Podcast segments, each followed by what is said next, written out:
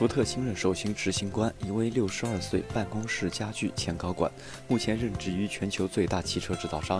由于股价受挫和硅谷竞争对手日益增长的威胁，并不是一个家喻户晓的名字。但在管理和设计界以及硅谷，哈克特长期以来一直是办公室家具转型的明星。他能够预测人们工作方式发生重大变化。自从获得福特的顶尖职位以来，他被频繁地称为转型专家，这得益于他在办公室家具的创纪录表现。该公司设计深度裁员和公司业务重新定位，以及他最近担任密歇根大学体育指导主任，在那里他带来了全美橄榄球联盟教练吉米，以恢复足球运动生机。但是，管理和设计学家说，这个称呼给哈克特勒的灵感很快做出选择，即执掌福特，经营家族企业的经验，早日采取现在流行的设计思维方式进行产品开发，乐意向外人学习，且不干涉投资，并不断关注消费者未来行为。他专注于发现人们的不明显需求，什么会使人们生活更美好？如果你提供给人们的话，他们实际上会有什么价值？哈克特长期密友兼 IDEO 创始人 David Carter 如此评价：IDEO 为一家知名设计公司，办公家具公司曾一度保持多数股份。福特目前正在与 IDEO 合作。IDEO 发言人证实，办公家具公司保留了 IDEO 的一小部分股权。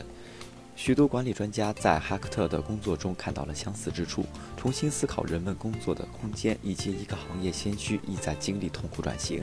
从 Uber 到无人驾驶汽车的方方面面，汽车行业发生了翻天覆地的变化。密歇根大学管理教授曾与哈克特合作过，并且在他的几本书中写道：“他曾完成过，基本技能是一样的。”办公家具公司是一家年收入达三十亿美元的公司。或许可以视作运营福特一个不寻常实验场。福特是美国最具代表性的公司之一，销售额超过一千四百一十亿美元。相比于大气流程和办公家具，诱惑较少。密歇根州安娜堡的一位作家采访哈克特，并撰写了一本关于在哈克特指导密歇根足球复兴的书。但在许多方面，管理专家说，这与哈克特在福特之前的经历是自然契合的。耶鲁大学管理学院教授说：“比如，哈克特是一九九四年接任办公家具公司的第一个非家族 CEO。虽然福特很多外部领导人，但家族仍然是主导地位。CEO 必须学会如何去应付。”比尔·福特是执行董事长，虽然家族拥有不到百分之二的发行股权，但由于其双重股份结构，他大约拥有百分之四十的投票权。随着福特公司发展移动服务业务，其选择投资科技创业公司，也可以受益于哈克特几年前在 IDEO 投资的方式。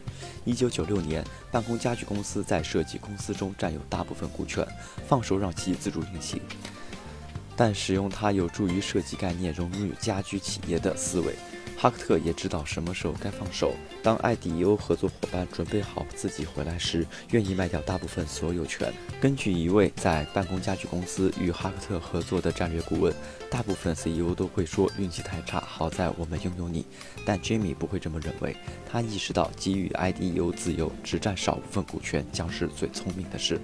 凯特同意，这可能会吸引那些抓住福特利益链的创业公司。这个故事的主要部分对其他公司来说都是令人鼓舞的。通常来说，当一家大公司收购一家小公司时，他们说不会干扰它。他表示，但我们不认为这种情况经常发生，而且在这种情况下，它恰好是这样发生的。他真的是这么做的，这不是慈善。只有真正聪明的人才能理解如何充分发挥其他人思想的多样性。福特去年在新闻发布会上表示。他们看着科技部门高管与哈克特拥抱问候，他们中有一些对我说：“天哪，他是我们所知道的真正原始性思想家之一。你们真的很幸运拥有他。”比尔·福特告诉记者：“看到哈克特不仅仅是把握的那么好，还受到高度敬佩，给我的印象十分深刻。”